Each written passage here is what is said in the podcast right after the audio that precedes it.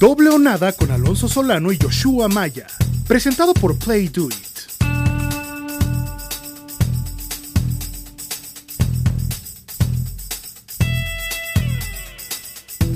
Bienvenidos a Doble o Nada, mi nombre es Alonso Solano. Hoy tenemos un programa muy especial. Tenemos a nuestro primer invitado para hablar todo lo que será el tema del Super Bowl 55. Todavía nos quedan algunos días para comentar todo lo que serán los pareos, pero con el primer invitado ya van a saber de qué se trata todo esto y por qué es importante que esté aquí y por qué lo tenemos aquí y por qué es el primero también. Don Pablo Viruega, bienvenido. Hola Alonso, ¿cómo estás? Saludos también, mi querido Josh, un abrazo, gracias, gracias por la distinción de ese primer invitado. Espero cumplir con las expectativas y muchas gracias para platicar de lo que nos gusta a todos, ¿no? Que es el fútbol americano, semana previa de Super Bowl, Mahomes, Brady, ¿qué más se puede pedir?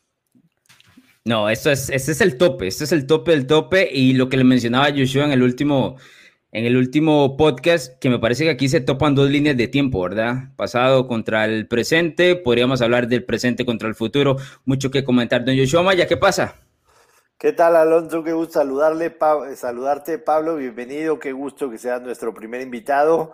Por lo menos tenerte aquí, este, ya que no nos, no nos veremos en Tampa Bay. Teníamos eh, siete, ocho Super Bowls coincidiendo en, en, la sede, incluso viéndonos en el Media Day, tomándonos un traguillo saludable en la Media Party que suele organizar la NFL aunque siempre tenías conflicto tú porque te tenías que ir rápido porque Raúl Alegre hacía su fiesta el mismo día de Media Day, pero, pero siempre nos veíamos un gusto y esta vez ni modo, no, no nos veremos por allá. Tú sí, tú sí vas a, narrar el juego, pero, pero a los que somos más mortales que tú no nos dieron acreditación.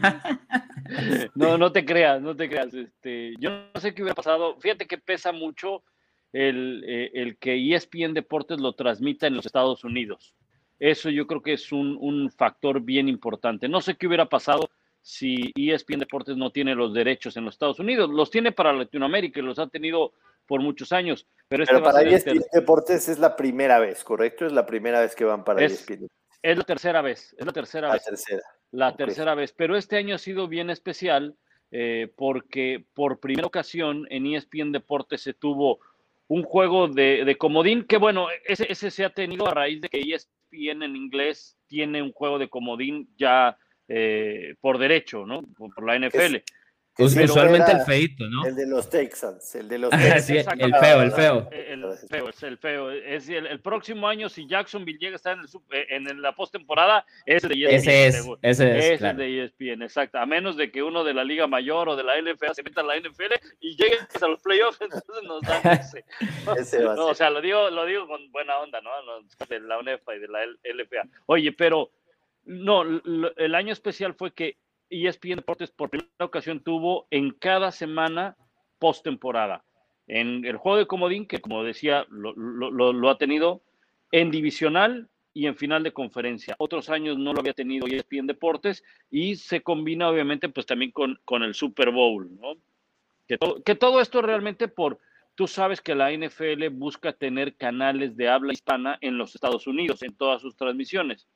Claro. Y, y este año CBS es quien tiene los derechos ¿no? De, del Super Bowl y no tiene un canal en español, una transmisión en español y entonces hay un acuerdo ya desde hace algunos años con ESPN Deportes para que tenga el Super Bowl en español. Y así, pues la NFL tiene un canal que otorgarle a, a los hispanoparlantes acá en los Estados Unidos. O sea, digamos, y cuando, cuando los derechos los tiene Fox y ellos sí tienen Fox Deportes, ahí también me decías que es el tercer año, o sea, ustedes un año sí y un año no. No, solamente cuando CBS lo tenga, solamente porque cuando lo tiene NBC, eh, cuando lo tiene NBC, Telemundo, que es de NBC, uh -huh, uh -huh. tiene la transmisión en español. Cuando le corresponde a Fox, como tú dices, Fox Deportes, y, co y, cuando le corresponde, como este año, a CBS, pues lo tenemos nosotros. Pero pues tú sabes que en Latinoamérica eh, hay transmisión de Super Bowl desde hace muchos años y México, la verdad, eh, para los que nos escuchan en México, se deben de sentir privilegiados, ¿eh? porque México tiene cuatro opciones distintas, cuatro. ustedes escogen cuatro opciones distintas para ver el Super Bowl. ¿no? ¿Quiénes van por ESPN este, este año? El partido. Este año, fíjate, Este año nada más vamos eh, ahí al, estadio, a la transmisión, vamos a estar Lalo Varela, eh, John, John Sutcliffe y un servidor. Y viajan también Sebastián Martínez Christensen y Pilar Pérez, que ellos están en Miami y entonces realmente pues nada más manejan a Tampa Bay. Y ellos, y ellos nada más van a ser para el fin de semana. De hecho, Lalo y yo viajamos el jueves y creo que John sí viaja desde un poquito antes, creo que el martes o miércoles, pues realmente nada más para tener presencia, porque pues todo va a ser vía, vía virtual, no hay contacto con los jugadores, no hay, no hay nada. Yo pensé que Ciro era el, el narrador número uno.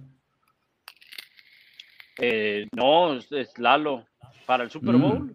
Lalo. Sí, sí, no, yo, porque yo, ustedes han combinado mucho durante, todo el, durante toda la temporada y no sé por qué tenía idea que Ciro era el de los partidos más, más fuertes. Ciro, Ciro lo eh, empezó a narrar NFL en ESPN porque él lleva ya mucho tiempo narrando NFL desde hace, cuando estuvo en TV Azteca y en radio y todo eso, pero el año pasado estuvo en el domingo por la noche con Raúl, ¿verdad? Y Lalo y yo en lunes por la noche. Y este año a mí me, pusieron en los dos partidos, ¿verdad? Eh, me pregunto por qué, no lo sé, disculpa para los que no quisieran que estuviera, ¿verdad? Pago doble, eso es. Si, si ya tenían conmigo bastante para los lunes, pues no fue decisión mía, créanme, no lo impulsé, no, no fui a pedirlo, nada. No hiciste, no hiciste campaña. No hice campaña, no, la verdad es que sí, no, no, no, no hice campaña. Eh, sí fue complicado los domingos, sí fue complicado porque era una producción de México, los domingos por la noche, desde el año pasado, la producción se fue a México, ya no se hace acá en Bristol, en Connecticut, se hace en México. Y no por otra cosa, eh, sino porque México no pudo hacer transmisiones en el edificio. Empezamos en la segunda semana, hicimos yo creo que semana 2, 3 y 4, eh, México en, sus instalaciones y yo venía acá al campus de, de ESPN. Pero después México, conforme empezó a, llevar más gente a, sus instalaciones, pues no podía haber tanta gente ahí en el edificio, ¿verdad? Entonces decidieron que eh, Sport Center, Fútbol Picante, creo yo, fueron los programas que, están ya en estudio, eh, estuvieran en el edificio y la producción del domingo por la noche la regresaron a casa. Entonces, por eso fue lo, lo, complicado durante todo el año, ¿no? Porque era, imagínate, pues producir desde casa, aquí en tu casa, y narrar desde casa. En teoría, en teoría, si, si se va la pandemia para la próxima temporada, se supone que Raúl Alegre todavía no ha salido oficialmente el canal, ¿no? Parece que el tema fue solamente que, que no quería estar viajando y como él vive en Texas, no llegaron a una clase de acuerdo, pero en teoría tengo entendido, tú corrígeme, Raúl Alegre se supone que para el año que entra volvería a los domingos por la noche.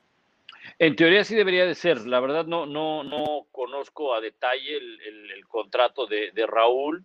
Sí sé y sí te puedo decir que pues muchos de los viajes se, limitaron a raíz de la pandemia y, cayó todo en una incertidumbre, ¿no? En una incertidumbre de qué va a pasar, qué va a ocurrir. Eh, y yo creo que pues con la NFL empezaron a probar un poco el tema de, bueno, poder viajar, eh, y yo te puedo decir que intentaban viajar a, John en noviembre para los lunes por la noche y no se pudo, eh, viajó para el juego de Comodín, eh, pero John tuvo que estar desde diciembre en San Diego para el tema de la cuarentena y para poder estar en el Super Bowl, y en el caso de Raúl, pues eh, yo tengo entendido que sí, ¿verdad? Eh, yo me imagino que por este tema de la pandemia y todo eso no, no pudieron concretarlo, no pudieron arreglarlo. Y te digo, había mucha, mucha incertidumbre. Es más, no me das mucho caso, pero estoy casi seguro. El Super Bowl va a ser el primer evento que ESPN Internacional o ESPN Deportes haga eh, en el estadio, ajá, on-site, como le llamamos. No, no se pudo hacer la NBA, no se pudo hacer eh, las grandes ligas, ¿no? Entonces, este, eh, eh, sí, sí ha sido complicado, ¿no? Y, ojalá, ojalá que, se pueda solucionar el tema, yo espero, de, Raúl para tenerlo una, una vez más, ¿no? Seguro. Bueno, Alonso, vamos a meternos de lleno al partido, si, si te parece bien. Por supuesto, los, los comentarios de Pablo van a ser bastante interesantes. Bien, el tema era Eh, bueno, el tema es el Super Bowl 55. De, usted tenía una polémica con. Usted quiere ponerse una polémica entre Pablo y yo, así que. Si quiere la ponemos en la mesa de una vez, no, Yoshua Maya, porque usted es hace como 30 minutos atrás, de pronto me escribe un WhatsApp, Pablo. mira, que tengo aquí uno, quiero conversar algunas cosas con Pablo. Ok, perfecto, que vamos a hablar. La polémica, sí me pone en mayúscula. Polémica tuya con Pablo. Yo, pero esa yo no la, desconozco completamente, señor Maya. Lo que pasa es que, eh, como, como platicamos al, al, principio del programa, este, yo, yo, por supuesto, conozco a Pablo de, de, de, muchos años personalmente, pero ubico a Pablo de prácticamente de toda la vida que me ha gustado este deporte. Empezó en Azteca, después en radio y desde que se fue a ESPN y demás. Eh, y lo he platicado eh, muchísimas veces con él. Eh, a, mí y a mucha gente a los que nos gusta meternos más este deporte, a veces le damos preferencia a las transmisiones originales, no porque despreciemos el trabajo que ellos hacen, no, número uno, por, por la facilidad de entender el idioma, el inglés al 100%, ¿no? Y número dos, porque las transmisiones también van muy de acuerdo al tipo de audiencia que tienes, ¿no? Al tipo de audiencia que tienes. Entonces, por ejemplo, eh, no me voy tan lejos. En México, eh, Toño de Valdés, Enrique Burak y Pepe Segarra son tipos que llevan transmitiendo 35 años, pero su transmisión sigue siendo enfocada a un tipo de audiencia. Una audiencia que le gusta el juego, pero que no va más allá del tema de la táctica y la estrategia y todo más, sino más en general por el juego.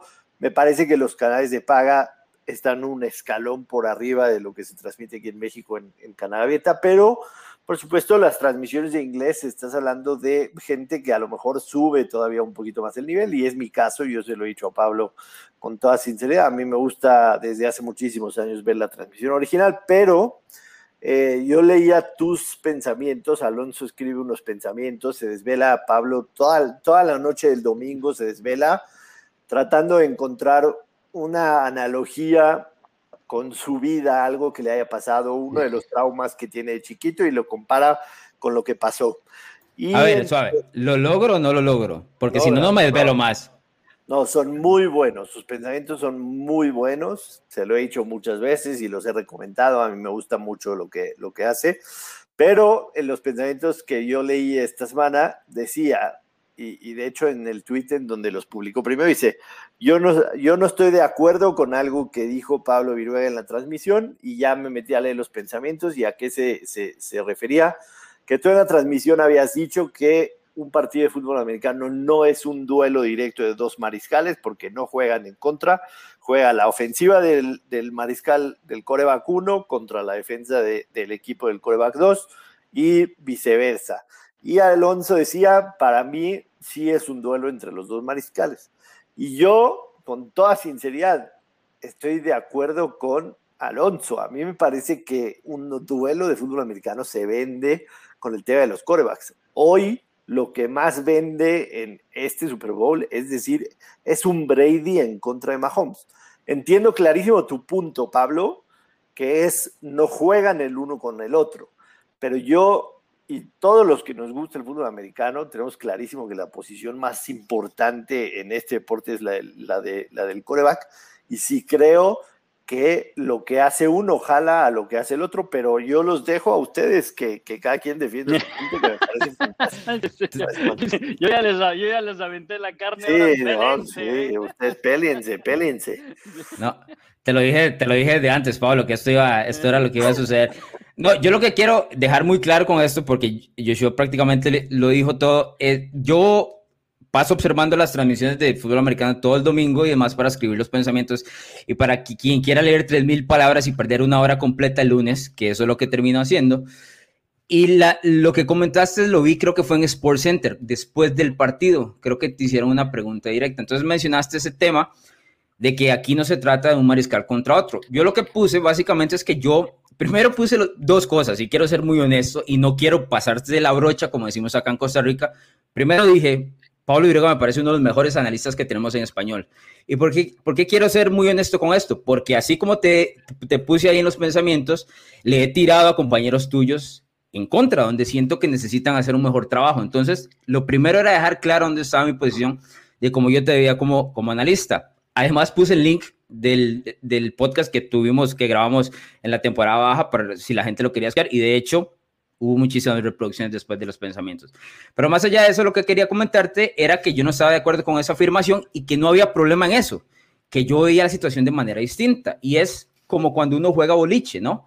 que uno va en la línea, no sé si has jugado alguna vez o tienes una rivalidad con un amigo y el amigo tira la primera línea y se pega un strike. Aquí en Costa Rica le llamamos un strike, me imagino que en México tiene que ser algo similar, ¿no?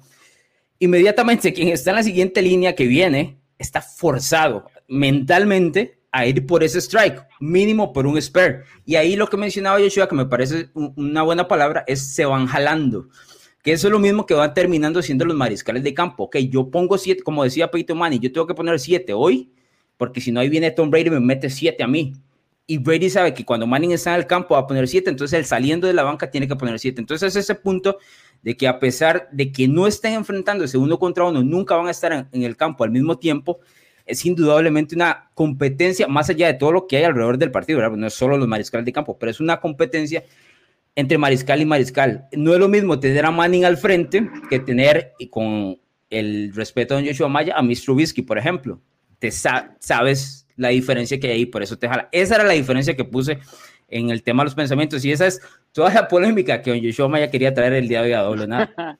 no, está, está, muy interesante y fíjate que sí lo, sí lo, lo vi y este en Twitter, pero pues por una u otra razón ya este tardé en, contestarlo. Leí esa parte y agradezco mucho tus palabras, esa parte donde hace referencia a, lo que comenté. Pero mira, vamos por partes. Y primero lo que decía eh, Josh, eh, Joshua, es cierto. O sea, finalmente el público tiene la decisión, tiene el poder en sus manos. Y el poder en sus manos es el control remoto. Y, y en México está muy peleada la situación, porque tienes cuatro opciones y dos son en televisión abierta. O sea, no tengo que pagar para verlo. Y si voy a pagar por algo es porque me tiene que dar algo más, de acuerdo a lo que decía eh, Joshua hace un momento.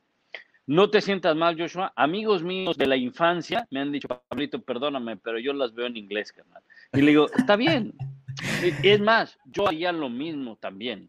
Porque yo sé que me pueden entregar otra cosa, eh, eh, otro análisis, otro. La ventaja es que hay público para todo, ¿no? Claro. y, y a mí realmente, por ejemplo, hay mucha gente que en Twitter me dice, por eso yo la escucho, yo la veo en inglés.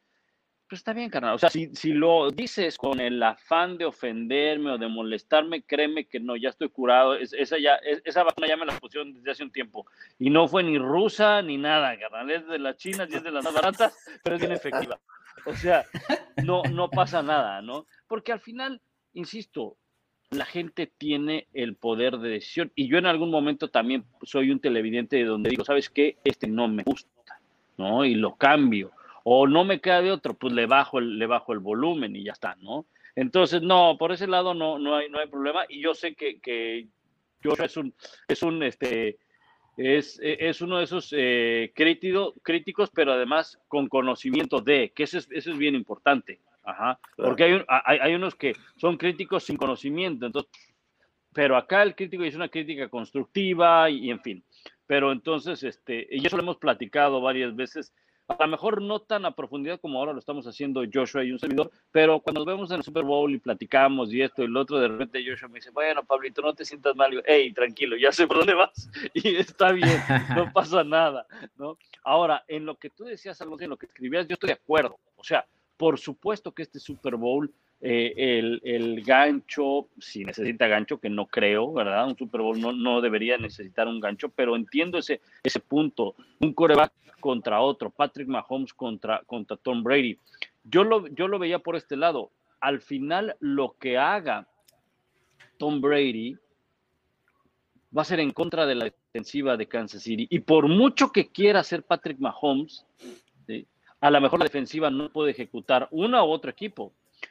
A lo mejor la defensiva de, Tampa Bay no tiene las herramientas para detener la velocidad de Kansas City. Y por mucho que, Brady juegue un muy buen partido, Si lo acaba ganando Patrick Mahomes o lo acaba ganando Kansas City, va a ser porque a lo mejor tiene más armas, tiene más explosión en su ofensiva, o porque la defensiva cometió algunos errores en los cuales Tom Brady no puede hacer nada.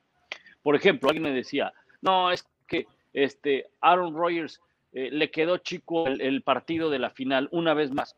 Cometió errores Aaron Rodgers, los cometió definitivamente, ajá. Pero Aaron Rodgers no se puede poner esquinero, no puede permitir a Aaron Rodgers que en la última jugada de la primera mitad le completen un pase a King como se lo completaron. O sea, Aaron Rodgers no puede fungir con, e, ese papel. Aaron Rodgers lo que puede hacer en los ejemplos que tú pones o que ustedes ponen de jalar, pues sí es como un líder, es un, es un líder. Y ahí sí yo creo que sí, la posición de coreback es bien importante. Y es un líder en el vestidor, en, en, su equipo. Pero hay cosas que el coreback no puede controlar, que incluso hasta además dependería del equipo para poder ganar. Yo, yo, quiero, yo quiero interceder aquí y, exponer mi punto. Yo, yo me enamoré de un equipo que jugaba defensiva como ninguno, como ninguno, los Chicago Bears de 1985. Para mí, eh, la mejor defensa de la historia. Me puedes poner la, la de Seattle que le ganó a, a Peyton Manning, me puedes poner la de los Ravens que le ganó a los Giants, válidas, ¿no? Válidas, por supuesto, en estadística pero, pero a mí, por ejemplo, ese, ese equipo de Chicago, ese equipo de Chicago del cual yo me enamoré como equipo, como tal, por eso lo voy a los Bears, y de ahí salió mi amor a la NFL, que hoy en día es la liga que más me gusta, la que más sigo, la que más me meto. Eh, eh, eh, esa defensa, para nada más para poner en perspectiva, o sea, terminaron la temporada 15 ganados, un perdido, eh, por, consiguiente tuvieron bye la primera semana. Y en los playoffs se enfrentaron primero a los Rams de Eric Dickerson y los dejaron en cero, o sea, blanquearon en playoffs. Y la semana que entra, la semana siguiente en el NFC Championship enfrentaron a, los Giants de Phil Sims y los dejaron en cero. O sea, estás hablando dos shootouts en los playoffs, que yo creo que es algo que solamente esa vez se vio y no lo volveremos a ver jamás en la historia. Yo me enamoré de un equipo defensivo. Y por muchísimo tiempo eh, la televisión y, las revistas y los periódicos me vendieron la idea de que las defensas ganan campeonatos. Yo creo que hoy eso es un mito del pasado. Algún momento sucedió, pero ya no lo es. Yo les pregunto a los dos una pregunta sencilla y, y por supuesto que la pregunta va referida al tema que estamos platicando. En un Super Bowl, en el que las dos ofensivas ejecutan bien y las dos defensivas ejecutan bien, ¿quién va a ganar? ¿La ofensiva o la defensiva? Mira, yo como lo veo, Joshua, y yo estoy primero de acuerdo contigo, ¿eh?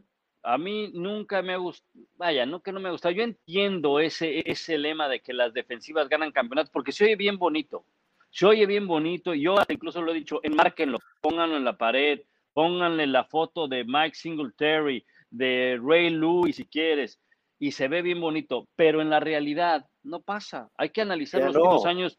Ya no, los últimos años, las defensivas, las mejores defensivas de la NFL no han llegado al Super Bowl. Y es más, ese equipo de 1985, al que tú haces referencia, Claro, siempre va a haber una unidad que destaque más que la otra, ¿eh? Siempre. El destacar no quiere decir que sea, que la otra sea pésima, que sea peor. los Chicago del 85, la ofensiva destacaba porque tenías a un coreback que era extrafalario, como McMahon, y porque tenías a uno de los mejores corredores, si no es que el mejor corredor de todos los tiempos, que era Walter Payton. Fuera de eso, Josh, la ofensiva de Chicago. Nada. nada, nada. Nada. Pero, pero, ¿qué tal si te digo que esa ofensiva de Chicago fue la séptima en cuanto a yardas de la NFL ese año? Ahí te va otro, otro dato bien interesante. La segunda mejor en cuanto a puntos de la NFL.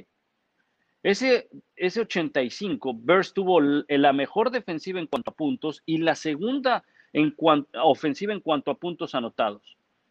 Por tierra, terminaron siendo la número uno de la NFL. Entonces, para mí hay una palabra que es bien interesante y la Varela siempre me hace burla y así me presenta, o no sé si sea burla o, no, o no sé, pero el balance, el balance o el, balance o el equilibrio que puedes encontrar de ambos lados del balón. Si le agregas el tercer lado del balón, que son equipos especiales, ya la armaste.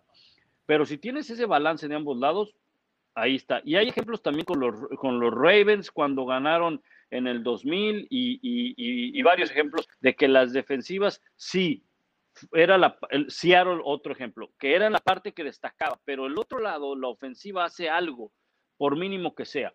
Creo que, volviendo a tu pregunta, ¿quién gana, la ofensiva o la defensiva en este partido? De entrada yo pensaría que debe ganar la ofensiva, la ofensiva de alguno de los dos equipos. Y puede terminar esto como en el tocho bandera o en el flag football, donde las defensivas no existen y es anotar, anotar y anotar y anotar. No sé si Tampa Bay pueda aguantar el ritmo de anotaciones que pueda producir Kansas City, porque Kansas City te puede anotar mucho, porque creo yo que tiene elementos que son muy explosivos. O sea, no solamente es Tariq Hill, no solamente es Kelsey, es Watkins que probablemente vaya a regresar, es Harman que tuvo una reversible de 50 yardas en el partido anterior, es Robinson, o sea, son muchos jugadores. Entonces yo creo que las ofensivas acabarían ganando el partido este domingo. Pero hay una diferencia muy grande, perdón, Joshua, hay una diferencia muy grande entre las dos ofensivas. Es enorme la diferencia. Porque, o sea, me podrán decir lo que, lo que quieran, pero la ofensiva de Tampa Bay tiene mucha suerte de estar ahí. Y no lo digo en detrimento de Tom Brady, o no lo digo en detrimento tampoco, o, el hecho de que la defensiva de los Buccaneers ha llevado al equipo ahí, sino que esta ofensiva se, le encanta meterse en problemas. Esta es la ofensiva que está en tercera y largo todas las veces todas, lo hemos dicho. La semana pasada Tom Brady completó 9 de 11 pases en tercera y 7 o más, incluyendo un touchdown. Es decir, lo pone en una situación donde es complicada todas las veces. Que el 12 resuelve, perfecto. La, ofensiva de los Buccaneers pone, o sea, tira los go routes la mayor cantidad de toda la NFL. Bombazo Mike Evans, bombazo Godwin, y no juega el estilo que ya conocemos de, de los Buccaneers. ¿Por qué quiero decir que hay una gran diferencia? Porque a mí me parece que Tampa Bay ha llegado al Super Bowl aprendiendo, o sea, conociéndose, tratando de conocerse y aún así le alcanzó para el Super Bowl. Kansas City se conoce hasta la saciedad y tiene, me parece una ventaja de 3, 4, 5 pasos por encima de esta ofensiva de los Buccaneers. Ahora, quizá eso Alonso le dé un mayor mérito a Brady. de acuerdo, 100%. A, Brady porque, eh, a ver, hace un año Brady los conocía por nombre Probablemente por nombre, probablemente, probablemente, ¿no? Eh, y resulta que, bueno, me voy a jugar a Tampa Bay, traigo a mi cuate Gronkowski, que nada más es, ese es de estos líderes que necesitas en el vestidor, ¿no? Una, alguien que acompañe al líder. Es, un aliado. Es un aliado, porque Gronkowski no es el Gronkowski cuando estaba con los Patriots, o sea, aunque tú lo ves ahí y le debes de tener respeto, o sea, le, debes de tener respeto, como le debes de tener respeto a Brady, aunque sabes que no se va a mover, pero le tienes que poner presión, ¿no? Claro, porque te, te, puede hacer daño. Ahora, eh, creo Es la figura en contrapeso, totalmente de acuerdo. Eh, exactamente. Y no tuvieron, estos, estos bucaneros, estos bucaners, no tuvieron pretemporada como toda la NFL, no tuvieron campo de entrenamiento, nada, nada. Y como tú dices, se han venido conociendo conforme ha ido avanzando la temporada regular. El tema es que en este momento están jugando quizás un más alto nivel, probablemente al más alto, porque puede ser que mejoren. El tema es que ya no lo sabremos porque nada más les queda un partido. Correcto. Entonces, este, eh, creo que llegan en su mejor punto Tampa Bay. Por eso lo hace eh, interesante el juego Independientemente de que veamos a Kansas City decir, oye, es que tienen a esto, tienen a esto, ¿cómo lo paras? Sí, pero los otros están jugando bien y además tienen a Brady, o sea que esa es otra cosa, ¿no? Sí, yo, yo, asumo que tu comentario de la semana pasada del tema de coreback contra coreback era de Rogers en contra de Brady, ¿no? Porque era la lógica, eran los dos, los dos corebacks. La, la semana pasada es una realidad que la defensa de Green Bay tuvo una tarde terrible y que Brady se las explotó, lo de Kevin King terrible, pero, pero no podemos dejar de lado que Aaron Rodgers en circunstancias particulares, sobre todo las dos veces que estuvieron en, primera y gol, que no pudieron anotar. Una fue un drop de Davante Adams en un no muy buen pase de Rodgers. Otra fue un pase tardío que cuando Adams la cacha está fuera. Y después las tres oportunidades cuando la Flur toma la decisión del field goal. Rogers no ejecuta bien. Yo soy un consciente de que el fútbol americano de hoy, la ofensiva, la ofensiva es la que manda y la que pone el ritmo en el partido. Y, definitivamente creo que, que, esa tiene que ser la tendencia. Defender es, defender es un mayor arte que ofender. Y no nada más, no nada más en el fútbol americano, en el deporte que sea. Que a la gente no le puede gustar, estoy muy claro, porque la mayoría de la gente le gustan ver touchdown, le gustan ver home runs, le gustan ver goles, le gustan ver golpes. La gente odia a Floyd Mayweather porque al güey no le puedes pegar, pero tampoco te pega y de repente te pega una, pero la gente dice, puta, Mayweather, qué aburrido. Güey, a ver, trata de evitar todos los golpes como lo hace Mayweather con un movimiento impresionante. Lo difícil es defender y tiene una explicación muy sencilla. ¿Por qué es difícil defender? Porque el que te ofende sabe lo que va a hacer. Si yo soy el que te voy a dar un golpe, yo sé que te voy a dar un golpe a la cara y tú tienes que adivinarlo y reaccionar. Si yo soy un pitcher, yo sé que te voy a tirar una recta pegada de 100 millas por hora y tú eres el que tienes una milésima de segundo en reaccionar. Si yo soy un jugador de fútbol, yo sé que voy a tratar de tirar al palo contrario y el portero tiene que reaccionar a lo que yo voy a hacer. Y en el fútbol americano, la defensa tiene que reaccionar a lo que va a ser una ofensiva. Y por eso sí creo que el tema del coreback, el tema de las ofensivas, es un duelo en el que te va jalando uno para el otro. Y es como veo este Super Bowl también, es esa parte. Para mí, las dos ofensivas lo que pueden hacer. Me da, me da miedo en el tema de Kansas City entrando al partido, el tema de que no va a tener a sus dos tackles titulares. Lo de Fisher todavía no se ha dicho del todo, pero... Bro, está fuera, está fuera. Es imposible un Aquiles sí, fuera, está fuera. teóricamente deberá estar fuera y, hemos visto lo que, la verdad, Jason Pierre-Paul está jugando a un gran nivel y del otro lado Shaq Barrett, que la temporada pasada fue el líder de capturas y está retomando ese nivel.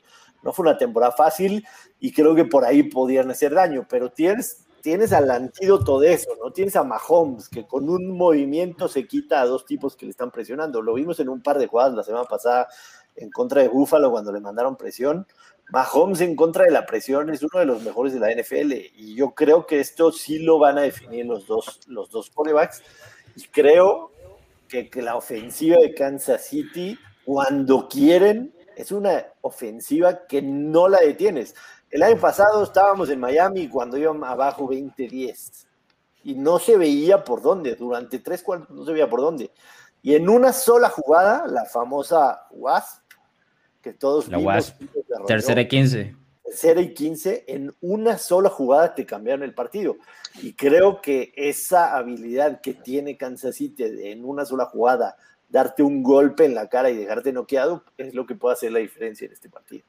Fíjate que eh, ahora me, ha dado en, el canal de YouTube que tengo de analizar jugadas, de, poderme eh, extender un poco más en, el análisis, que a veces en, la televisión no lo puedes hacer, ¿no? Con el famoso telestration y demás. Y eh, desde la semana pasada, previo a los juegos de campeonato, empecé a hacerlo para estudiar a los equipos y todo eso. Trato de, ver esos videos.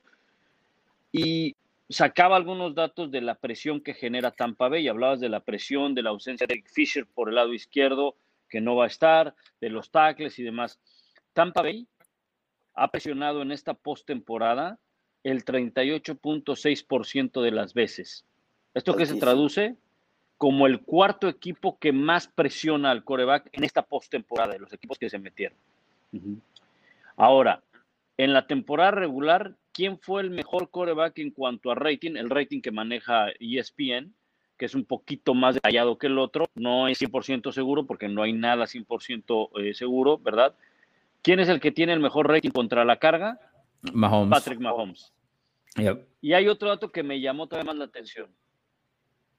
El año pasado, contra San Francisco en el Super Bowl, Patrick Mahomes fue disparado, cargado o le, le mandaron carga o disparo en 20 ocasiones.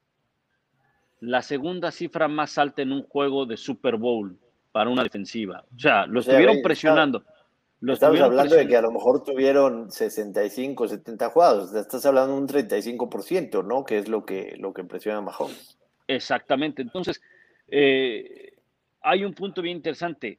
Mahomes, yo lo vi en el partido de la final de la conferencia americana y todos lo vimos. Sí, muy bien, movilidad y todo, pero creo que nada más tuvo una jugada diseñada para que él corriera. Una, claro, la conmoción, no lo querías exponer, pero qué tan, qué tan bien o qué tan recuperado está del dedo eh, gordo del pie izquierdo. Es, es un buen, buen tema. Pero probablemente, mira, lo decía este Tony Romo, y, el mismo, ¿quién era? Eh, si no mal recuerdo, era Ryan Clark, acá en ESPN, decían, tienes otros jugadores con los cuales puedes ganar una yarda y no necesariamente poner a jugar, a, poner a correr a, Mahomes. Incluso puedes poner a Kelsey, puedes poner a un receptor abierto que haga una reversible, un jet sweep y demás. Y con eso puedes eliminar a los dos extremos, a Pierre Paul y a, ya este Barrett, ¿no? sin ni siquiera lanzar el balón, ¿no? Entonces, es un juego bien interesante, es un juego bien, bien eh, atractivo por muchas, por, muchas cosas, pero creo que sí, al final las ofensivas. Ahora, en este, volviendo al tema, en este duelo entre corebacks, al que hacemos referencia y el punto de la polémica sana y respetuosa y amena, ¿verdad? Este, eh, eh, creo que definitivamente, el coreback que no tenga un buen partido, su equipo tiene altas posibilidades de perder el encuentro. Porque es bien difícil, bien difícil que un equipo como Tampa Bay gane una final de conferencia si su coreback fue interceptado en tres ocasiones en la segunda mitad. Eso es bien raro. Y nada más cierro este, este comentario con, este dato que también me, fue así como que eh, bien, bien o sea, impresionante de lo que se dio. Fíjate que se han presentado 31 ocasiones, 31 ocasiones que un equipo en una final de conferencia desde la Unión, desde 1970, en un equipo en una final de conferencia haya sufrido tres intercepciones. En 31 ocasiones se han presentado eso. El récord de esos 31 equipos es de 7-24 y actualizado este domingo. 7 ganados, 24 perdidos. De esas 7 victorias, dos le pertenecen a Tom Brady. 2007 contra los Chargers, y esta última contra, contra Tampa Bay pasa también por el equipo que tienes, ¿no? Que te puede rescatar a pesar de sufrir esas intercepciones. Pero definitivamente, si Mahomes o Brady salen en un mal día, cometen errores, son interceptados, son capturados, hay altas probabilidades de que su equipo pierda. Yo sí creo que hay un tema de, contexto ahí con, con, la situación de las intercepciones, porque uno lo que termina es viendo exactamente eso, tres intercepciones. Entonces lees las estadísticas y dice, bueno, tuvo tres touchdowns, tres intercepciones. ¿Cómo un equipo ganó cuando el mariscal de campo me está lanzando tres intercepciones? Pero las tres llegan cuando tenés 18 puntos eh, arriba en el marcador. Estaban 28-10, si no me equivoco. Es decir, el trabajo Brady ya lo había hecho en la primera mitad. No, definitivamente. 28 a los 31. Entonces, las tres intercepciones, por más que suenen groseras, no influyen directamente en lo que tenía que hacer Tampa para poner puntos. Los 31 puntos que necesitaba Tampa los puso. De acuerdo, Alonso. Hicieron su trabajo la ofensiva en la primera mitad, pero no dejaron a un lado el trabajo que, que hace la defensiva. De esas tres intercepciones. No, es fantástico. De esas tres intercepciones, una Green Bay sí la, sí la responde con anotación. Las otras dos no las pudo responder. No, son tres y fuera. Entonces, al final la defensa protege el buen trabajo que hizo su ofensiva en la primera mitad, ¿no? Defiende. Y, y, déjame regresar al tema que decía este, eh, Josh hace un momento, Joshua, de, de, la defensiva que es más difícil. Por supuesto, siempre será más difícil. Muchos dicen, es que es más fácil destruir que construir. Esa es otra manera de leerlo. Yo lo veo como defensivo, siempre será más desgastante, porque mientras tú nos dabas esos ejemplos, Joshua, mencionaste tres veces la palabra reaccionar. Y siempre va a ser más desgastante reaccionar que accionar. Siempre, siempre será más desgastante. Sí, yo el tema que quería tocar con el tema del contexto, nada más para cerrar en esto, Rogers, es que, por ejemplo, nosotros vemos el tema de las estadísticas y vemos tres intercepciones, le estoy devolviendo el balón a la ofensiva de Green Bay, pero los dos tres y fuera que tiene Rogers, no los contamos como errores de él definitivamente porque no están marcados en la lista de estadísticas, pero la ofensiva de Green Bay gana menos cinco yardas en esas dos, tres y fuera. Es decir, por más que no quieras, estás devolviéndole el balón a Tampa Bay. ¿Me explico? Es decir, estás a pesar de que no son intercepciones ni entregas de balón, te estás devolviendo el balón, estás desaprovechando la oportunidad. Entonces, yo cuando veo que la gente dice, bueno, es que uno tuvo tres intercepciones y el otro tuvo una, Roger lanzó no sé cuántas, 300 y pico de yardas y Brady 200 y resto, y Roger le pasó por encima a Tom Brady. Realmente la situación del juego, si la lees, no es así. No, no, por supuesto que no, por supuesto que no, porque además Rogers, mira, hay, otra cosa que aquí involucra estadísticas y que ya vamos un poquito más a profundidad en las estadísticas, el tres y fuera eh, o los tres y fuera que tienen después de las intercepciones, pero hay otras cosas en las estadísticas que no se notan. Yo creo que más allá de eso, el, uno de los graves errores que tiene, eh, que tiene Aaron Rodgers es eh, la mala lectura que tuvo en esa tercera y gol en la yarda 8 era una situación donde todos vimos, creo que de primera instancia, seguramente muchos aficionados de los Packers, al ver que salía Aaron Rodgers y al ver que tenía el lado derecho libre, todos dijeron, corre, corre. Y, que, y que sabe correr, ¿no? Él sabe correr. Que sabe correr. No con eso estoy diciendo que pudo haber anotado. Probablemente pudo haber anotado, ¿eh? Probablemente pudo haber anotado. Pero, de que una cuarta oportunidad más viable de convertir, ¿no? Y además, no nada más eso, o sea, también podías haber pasado, pero le pasó al, al, al, menos al menos viable. Adams tenía dos tipos encima y le lanza un pase a contraflujo, ¿no? Entonces fue la peor decisión que tomó, incluso lanzando. O sea, evidentemente correr le hubiera hecho una cuarta oportunidad más lograble, pero, pero termina decidiendo muy mal y ahí es en donde sí nos extrañó lo que hizo Green Bay, porque Green Bay fue el mejor equipo en la temporada regular con un 80% de touchdowns en goal to go. Y aquí tuvo dos ofensivas en goal to go que no pudo anotar en ninguna de ellas, ¿no? Y termina siendo, termina siendo su tumba. A ver, Pablo, que, estamos. Sí, dime. No, fíjate que de esa jugada a la que hace referencia, ahí en mi canal de YouTube puse el análisis de esa jugada. Y hay una situación que a veces no se ve eh, eh, y, y, la tienes que revisar y demás.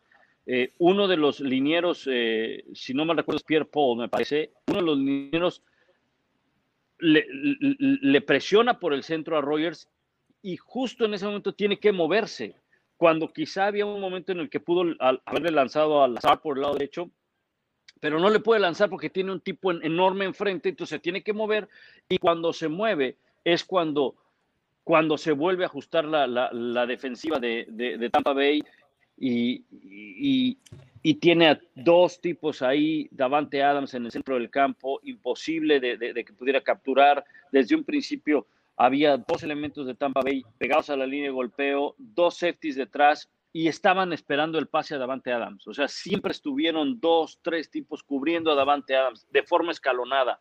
Entonces, sí falló Aaron Rodgers. Y esas fallas obviamente no vienen en las estadísticas, ¿no? Vienen en un análisis de, un juego más, más profundo, ¿verdad? Sí. Pablo, hemos estado, bueno, tú, ¿cuántas, coberturas de Super Bowl tienes en, tu carrera? Si las desde, este, desde el 29. Desde el 29 quiere decir 26. Este va a ser tu Super Bowl 26. Correcto.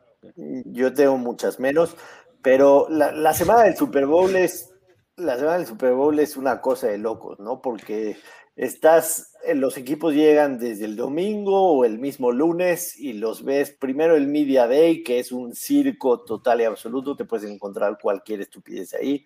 Y después viene el, estar pegados a, a, los jugadores todos los días, ¿no? Los vas a ver lunes, los vas a ver martes, los vas a ver miércoles, los vas a ver jueves están viviendo en un hotel y muchas veces suelen salir que al, shopping, suelen salir a, un antro a escuchar música.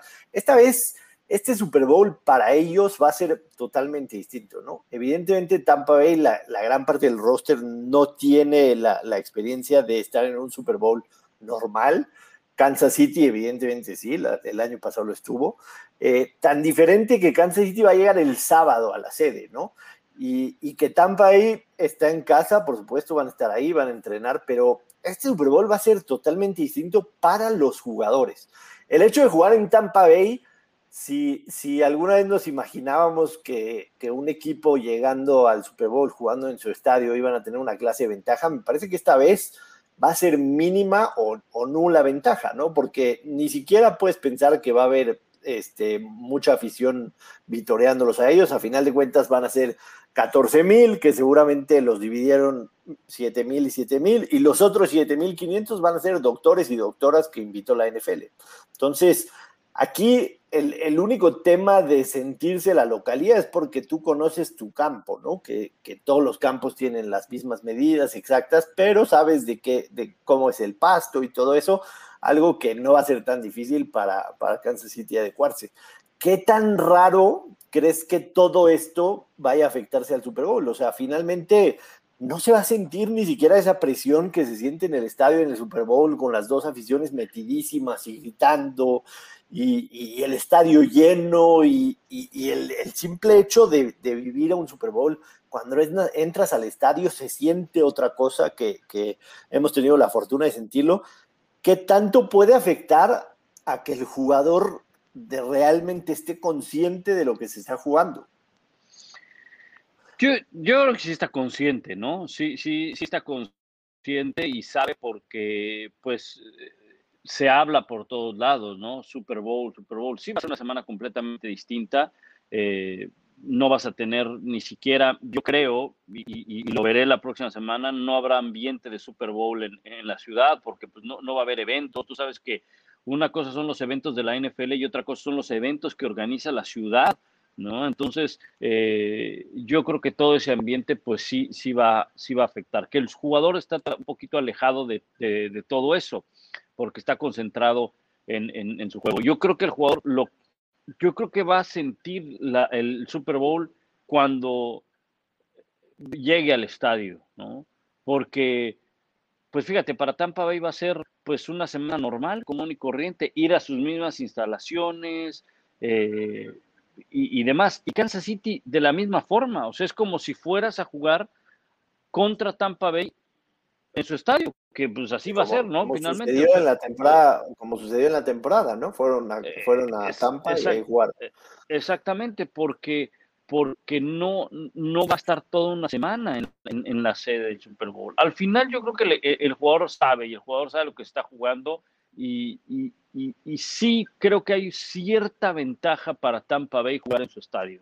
Como tú dices, a ver, tú sabes dónde está el reloj de jugada, tú sabes dónde está el reloj, tú sabes a dónde voltear, tú sabes, encuentras puntos de referencia, ¿verdad? Aunque el campo mide lo mismo, pero, pero a ver, para los pateadores no es lo mismo jugar ahí que en un, que en un estadio donde a lo mejor el, viento sopla de otra forma, por muy buen clima que haya y demás, ¿no? Entonces, yo creo que en ese sentido sí Tampa Bay tiene, tiene una ventaja, pero sí va a ser extraño este Super Bowl, definitivamente, ¿no? Va a ser, va a ser extraño porque pues no tienes a la afición que, que se le pone otro, otro, pues otro color, y eso que el Super Bowl es pues un evento en el que muchos dicen que ya no van tantos aficionados, sino que van más bien muchos patrocinadores o muchos socios o cosas de esas, ¿no? Porque los boletos están carísimos, ¿no?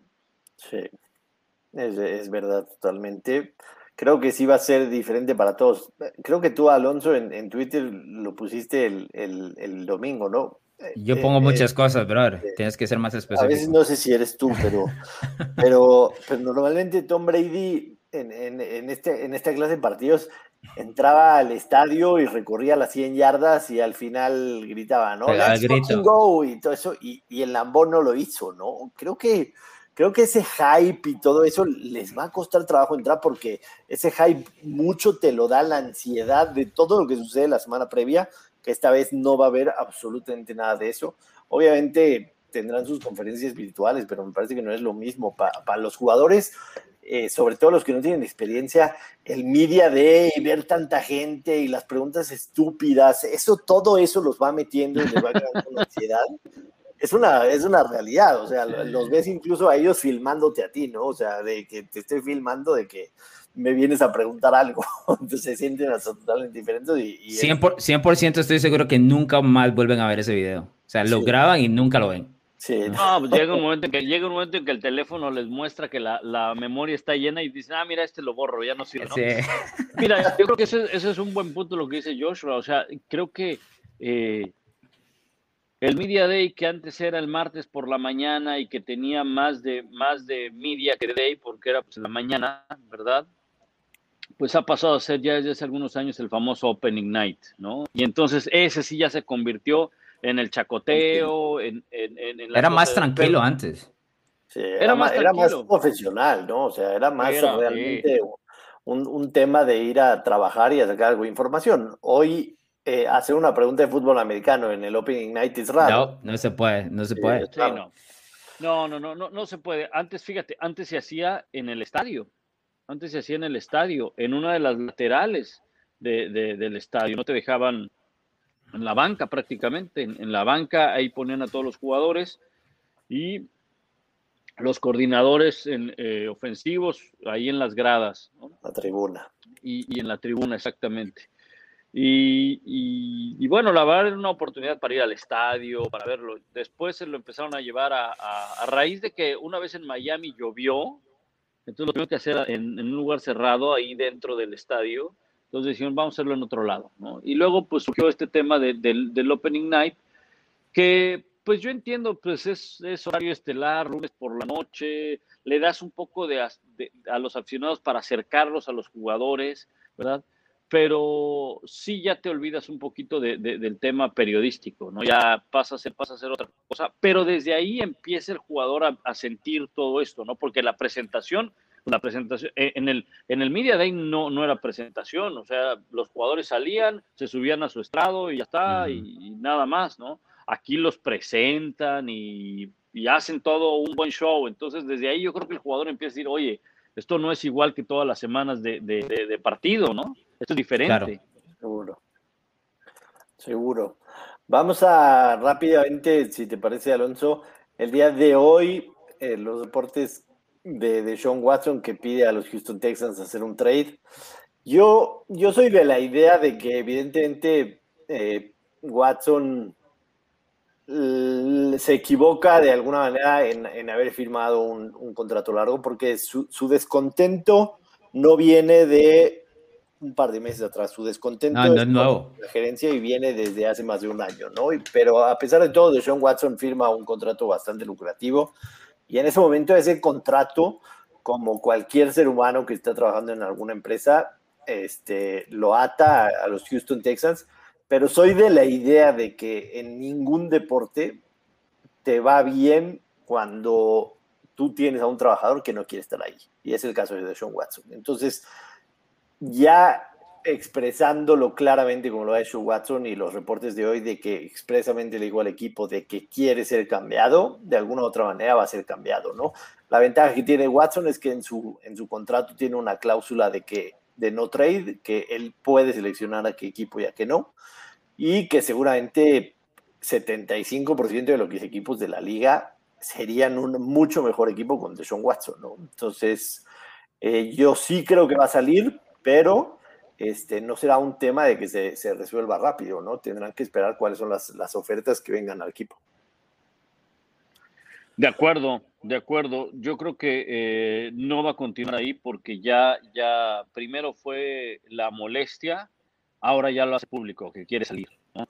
Y yo, yo entiendo un poco eh, su molestia, ¿no? Yo entiendo un poco que, que eh, le dijeron, hey, te vamos a tomar en cuenta para la contratación del gerente general. Y resulta que ya tienen gerente general y ya tienen hasta coach. Por, por cierto, un coach que ni siquiera estaba en el radar, ¿no? O sea, de repente... De nadie. Llegó la, a mí cuando me llegó la alerta, yo dije, ah, caray, ¿quién es este compadre, no? ¿De dónde lo sacaron, no? O sea...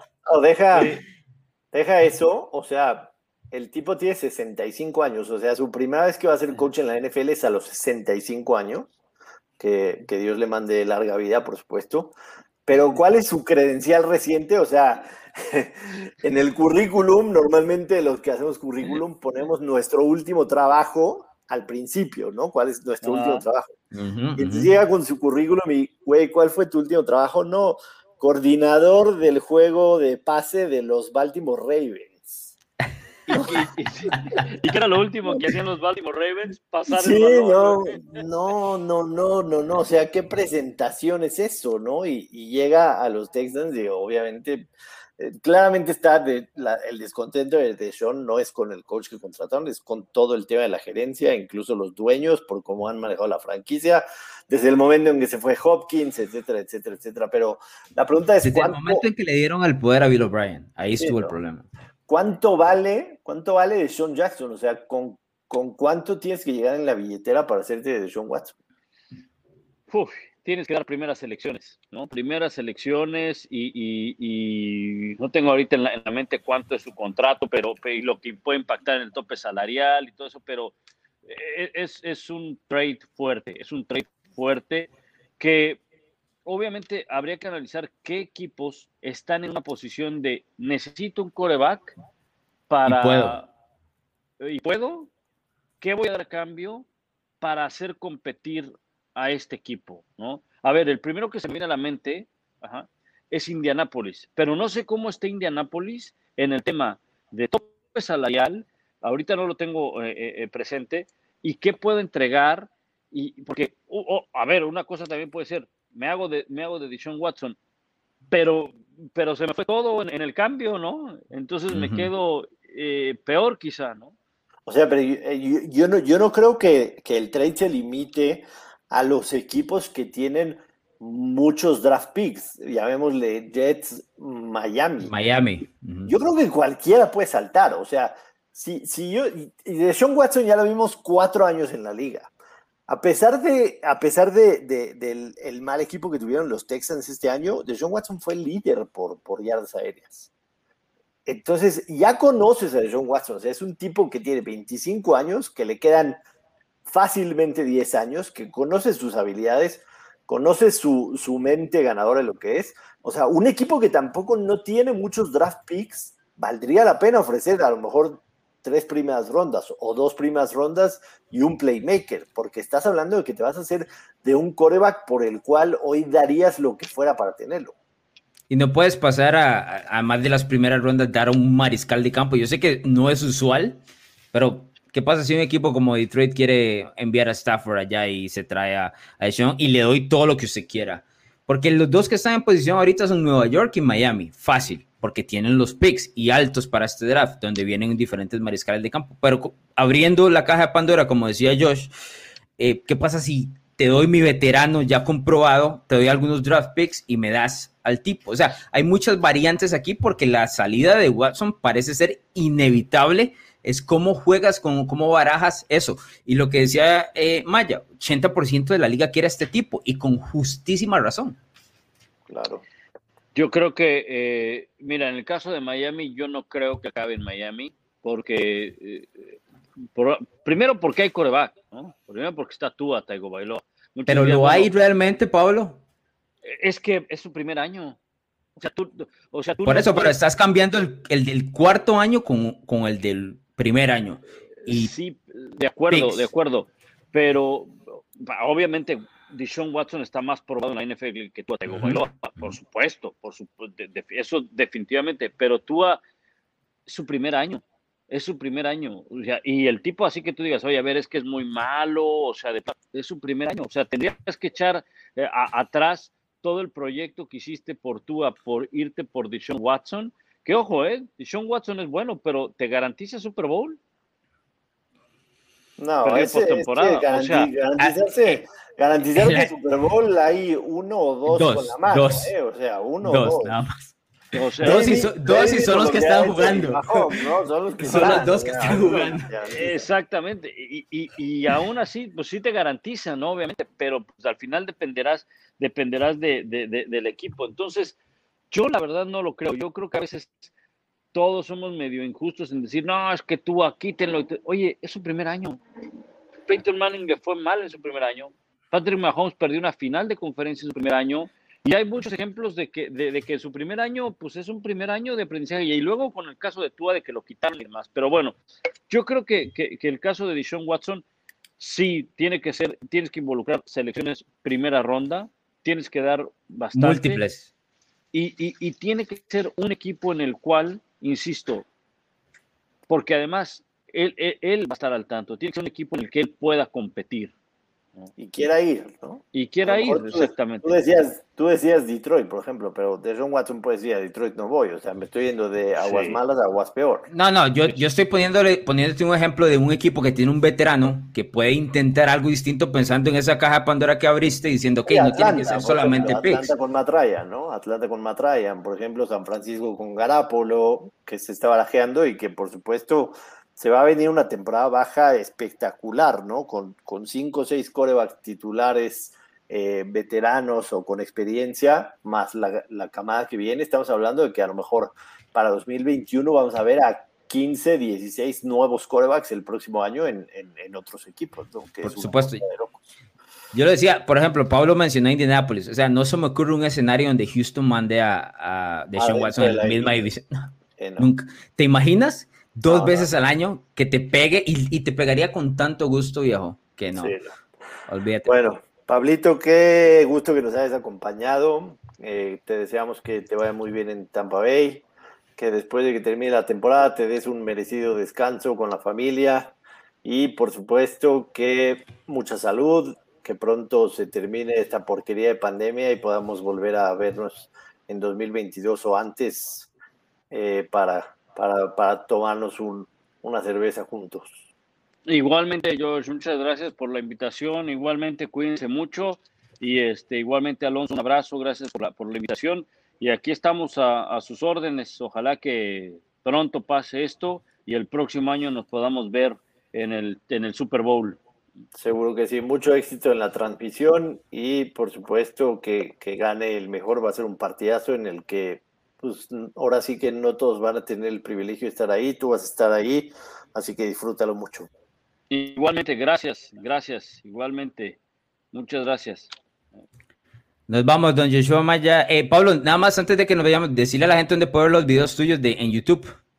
Ahí en mi canal, encuentran? En, Pablo Viruega, ahí está en YouTube, ahí, ahí está el canal de, Pablo Viruega, se llama, y, y, ahí estoy tratando de subir uno cada, cada día con algunas jugadas, algunas situaciones que se pueden llegar a presentar el, domingo del, Super Bowl, ¿verdad? Y ahí hay material, ahí tenemos cada semana un live con el Tapa Nava, ¿verdad?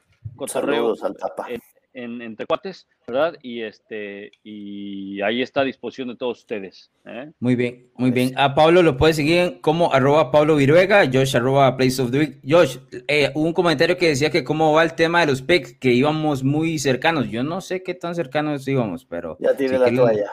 Ya, tiene ¿Ya? ok, listo. me puedo declarar.